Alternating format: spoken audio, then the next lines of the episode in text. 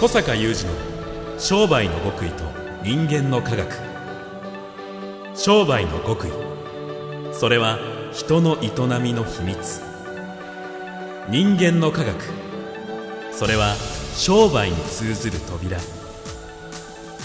ここでは学術研究と現場実践を併せ持った小坂雄二独自の視点からあなたの仕事と人生に役立つ情報をお伝えします。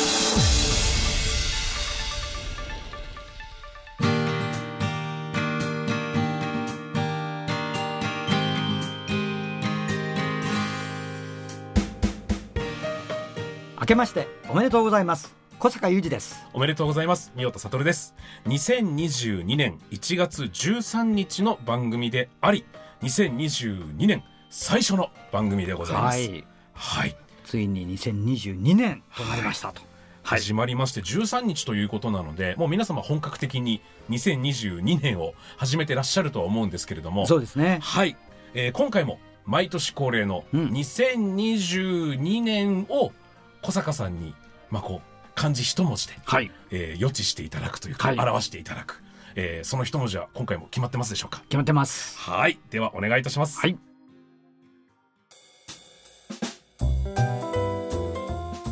さあ昨年最後の番組で小坂さんは「忍ぶ」うん。2021年を振り返っては「忍ぶ」を選んでいただきましたけれども2022年はどのような漢字選ばれますか？はい。2022年ははい。ズバリ新ですね。新新しはい。いはい新しい。新た。新た。ズバリですね。ズバリですね。ズバリですね。はい。はい。あの僕の中のえちょっと失礼な気持ちではない部分でのツッコミがそりゃそうやないかって。え 新年だし。新年だし。はい。言っているんですけれどもでもあえて選ばれたからにはもちろん。そうですね、はい。これはねとても重要なことでして、はい。あの新しい世界がやってきたと。うんうん。いうことなんですよ。ですから新年っていうのはもちろんあるんだけど、はい。あの世の中新しくなりましたと。うん。でこのことを非常に私は今年は意識して動かなければならない年だと思うんですね、特にビジネスをやられてる方。はい。であのー以前からねずっとこの番組をお聞きいただいている方はご記憶かと思うんですけど私は何度かですね、えー2000えー特にえー20年21年コロナコロナ禍になりまして、この未来が前倒しされたおっしゃっいう話をすごくうんうんしてるじゃないですか。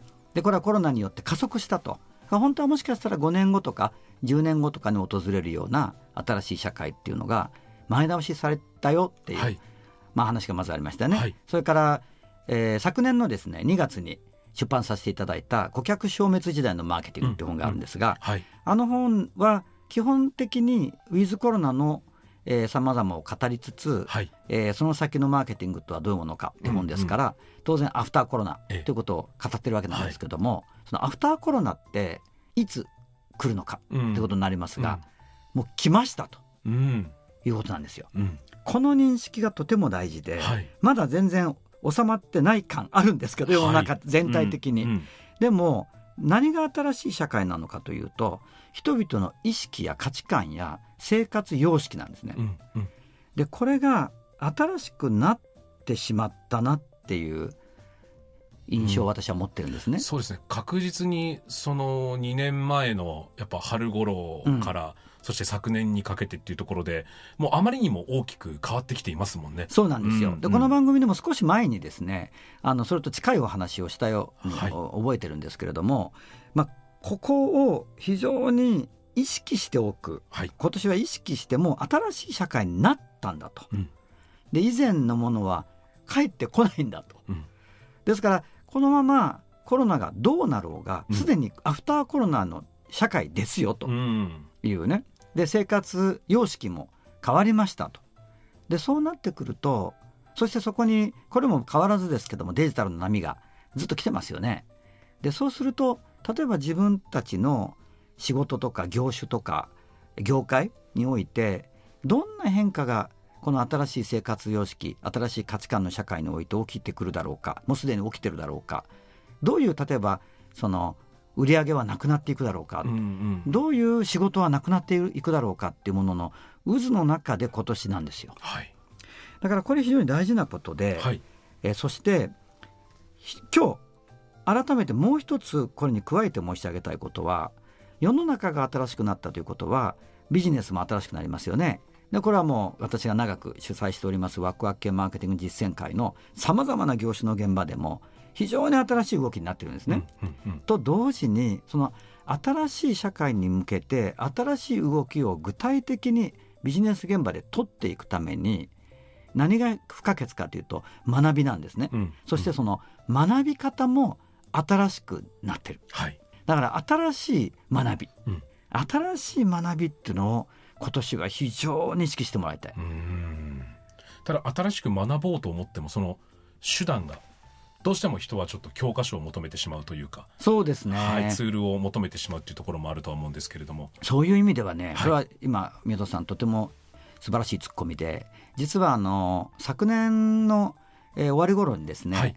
えー結構その人材開発とか能力開発系の、えーいろんな会合に私出席しうん。したり、うんえーそれからあの今私ども主催している実践会で、まあ、ものすごく人が育つので、うんうんこの実践会でどうして人が育つのかっていう研究をですねはい慶應義塾大学の教授たちがやってくださっていて。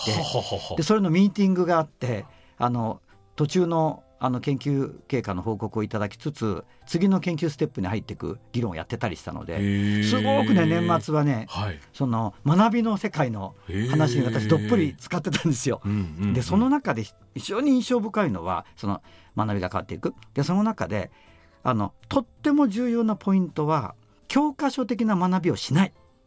お答えを探そうとしない。しない。という学び方になっていくんですよ。のはいでそれはもう実はなってたんだけど、うん。やっぱりこれもコロナの前はなんとなく今まで通りのあの本当は社会もね繰り返し言うですけれども激変していってて未来に向かってたので本当はもう私ずいぶん前から警鐘を鳴らしていることなんだけどもいやいやそういう学び方ではもうこれからの社会で通用していかなくなりますよとかあの企業さんにしてもそういう研修では全くこれからの世界で通用する人材が育ちませんよってことはまあ言ってたんだけど、うん。まあまあ変わらなかったんですよ。うんうん。だけど世の中の方が先に新しくなりましたので、はい。これはね今まで通りのやり方で学びたいんだよって言ったって世の中は変わりましたと。うんいうことなのであなたも変わらないとってことにやっぱなっていてうん。これは最近よく改めて会員さんに言うところなんですね。はい。でその今話戻りますけども、はこれ私が今お伝えしていることっていうのは私はこう思うっていうことなんだけどこのことはいろんなこの国際的なカンファレンスで学びとか成長とか人材開発能力開発について議論されてる研究されてるところでももう幾度音に今出てきていて、うんうんうん。そして慶応大学の先生たちともすごくその点がポイントだねっていう。うんでもともと正解のない社会に入ってるんですねはい我々。うんでままあたとえ今日正解だったとしても明日は正解じゃなくなる可能性が高いような社会に生きているのでここで正解があるだろうと。うんで正解を誰かが教えてくれるんじゃないかそれが学べる場所はどこかという探し方自体がダメなんですよ。うんでそのことはかなり辛辣にね海外のカンファレンスなんかでは出ていて、はい。なんか正解を探すような思考を続けていくと今のこの時代にあったその自分の正解を作れるというかねうんうん。見出せるうん。そういう脳が退化するといううね、ん。ことまで主張されてる先生もおられてですね、うん。だからこれはね非常に大事なことなんですよね。でじゃあ今ちょっとちらっと言ったことですけども正解を求める教えてどこで教えてもらえるんだろうという正解の探し方をするんではなくて自分たちで正解を見出していける力をつけるためにはこれはやっぱり学び方が変わるね。うんうん。そのためのこう考える材料とか道具とか、まあ、我々の会も力入れてますけどもそれからやっぱりその結果を出しているものの、まあ、よく私がここでも言う事例の大量のインプットとかもういろいろと学び方が変わってくるあのその国際的なカンファレンスでも例えばこれは鍵だねってよく出てたのはマスターとのコンタクトみたいなね、うん。でそれは正解を知っている人になんか手ほどきを受けるって意味ではなくて、はい。自分よりちょっと先を走ってて、うん。結果を出してる人と接点を持つみたいな意味なんですよ。うん。でそれは割と組織論の中で出てたんだけど、うん。でもそれは私どもの会のようないわゆるその一つの組織会社っていうことではなくいろんな人たちが集まってる場所でも一緒で、まあ、最近ですから私は改めてこう先輩っていう言葉英語にないらしく。確かに。あそうなんですよ。はい。それで尖閣っていうね、うんもうちょっとこう、割とこう英語的にもありそうな言葉、日本語最近よく使うんですけどもやっぱりその尖閣との接点ってすごく大事で,、うんうん。でその人たちから答えをもらうんじゃなくて大体向こうも答え知らないし、うん。答えをもらうんじゃなくて体験談を聞かせてもらうとか、うんその人は今どういうふうに考えてるのかとかね、うん。だからそのある結果が出たとするとそれどうやったら同じ結果出ますか？じゃなくて、うんうん。これを結果を出すためにあなたはどう考えたんですか？みたいなね、うんうん。こういうところ。でその考えたことやだからこれをやってみたとかその間こんな苦労があったとかいう全体を体験談として聞かせてもらうとか、こういうことが非常に大事になってくるよね。あそういう情報があるいは知恵があるいはそういう人がいっぱいいるようなところにアクセスしていかないといけないわけですよう。んうんうんでこの学び方の変化はねもう今学習研究の世界ではちょっと熱いですね。うんうんでこれはまたオンライン化していく DX 学びが DX はい。学びの DX が今来てるのであの世界にも。そうすると今言ったようにその体験談を、ね、アクセスするって言ってもこれリアルの世界だったらいちいち会いに行かなきゃいけないとかね、うんうんうん。あるけどそういうことがかなり自由度が高いじゃないですか。うんうん。でそこそういうあのオンライン社会というかね DX の中で効率よく必要な学びを取っていくっていう。なるほどで今やっぱり聞いてて思ったんですけれども学ばせ方というところにも非常にその通りですその通りです。つながりますよね。その通りですその通りです。もうなんかみんな集めてなんていうか知識をドンと学校のように教えるっていうような学ばせ方ではこの現実についていけなくなる。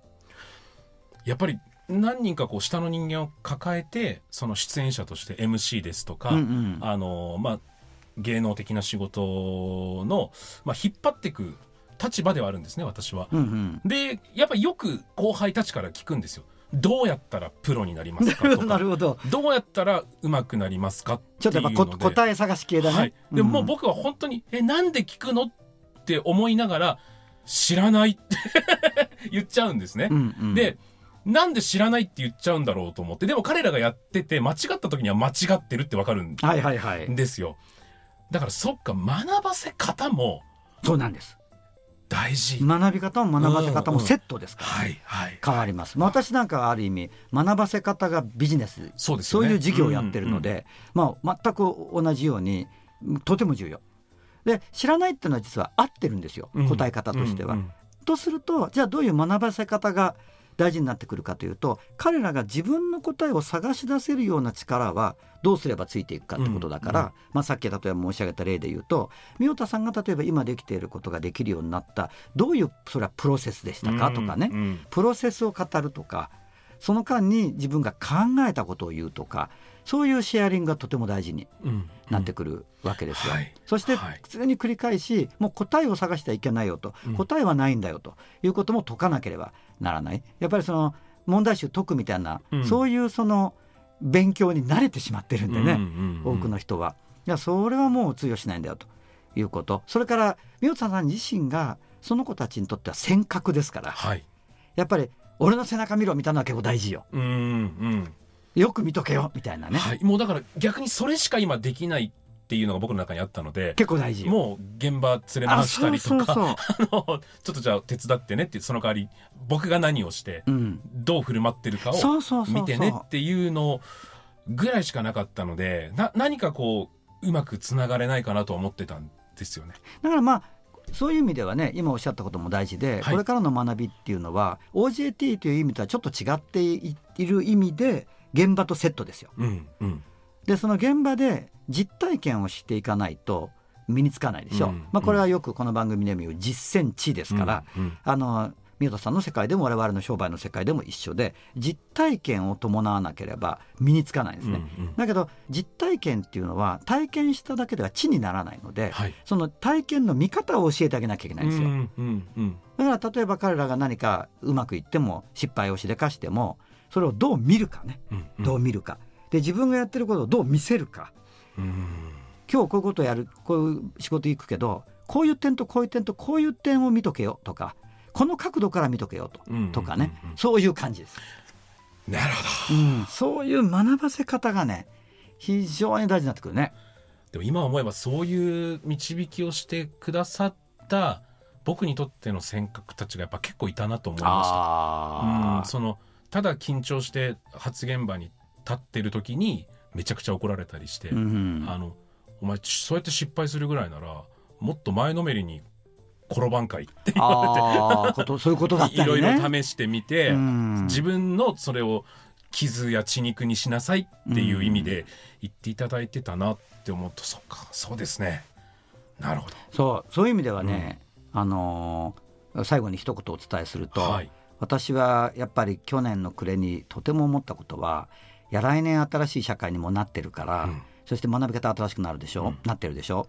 そうすると学び方で格差が出るなってすごい思う。ん。うん。学び方で格差出る。で私も宮田さんもまあ会社経営者ではありますけども、はい。もうお互いその大企業じゃないじゃないですか、うんうん。それやっぱり小さくビジネスをやってる人になればなるほど一人でいろんなことやってるので、うんうん。あの忙しいじゃないですか、はい。そうすると学ぶ時間ってすごい貴重なので、うん確かに。やっぱりいろんなことを学べないんですね。はい。だからやっぱり今日申し上げたようなこともヒントにしていただいてやっぱどういう場所でどういう学びを取る取って、うん。どういう学びに対して投資していくか自分の時間が一番有限で貴重なものなのであのまあ大企業ならねいろいろ分担できるんだけど君マーケティング担当ねとかやれるんだけどやれませんので、うん。そうじゃない方は、やっぱりその時間というね有限で最も貴重なものがをこの1年どこに投資するか特に学びね、うん。どういう学びに投資するかで格差ができていくと思う。うん。うん。でこの学びの格差っていうのも今私が繰り返しあの会員さんだったりにお伝えしていることなので今日の話に重ねていっておきたい。で、はい。この2つの面でうん。やっぱり今年はとってもシンプルですけども「新新た」という言葉をねまあお届けしたいと。はい。もう心の底から納得しました、はい、そらそうやないかなどと言って 深くお詫びいたします。いやいやいやありがとうございます。はい。小坂さん本年もよろしくお願いいたします。よろしくお願いいたします。小坂雄二の商売の極意と人間の科学。ここまでのお相手は小坂雄二と仁田悟でした。それでは皆さん本年もよろしくお願いします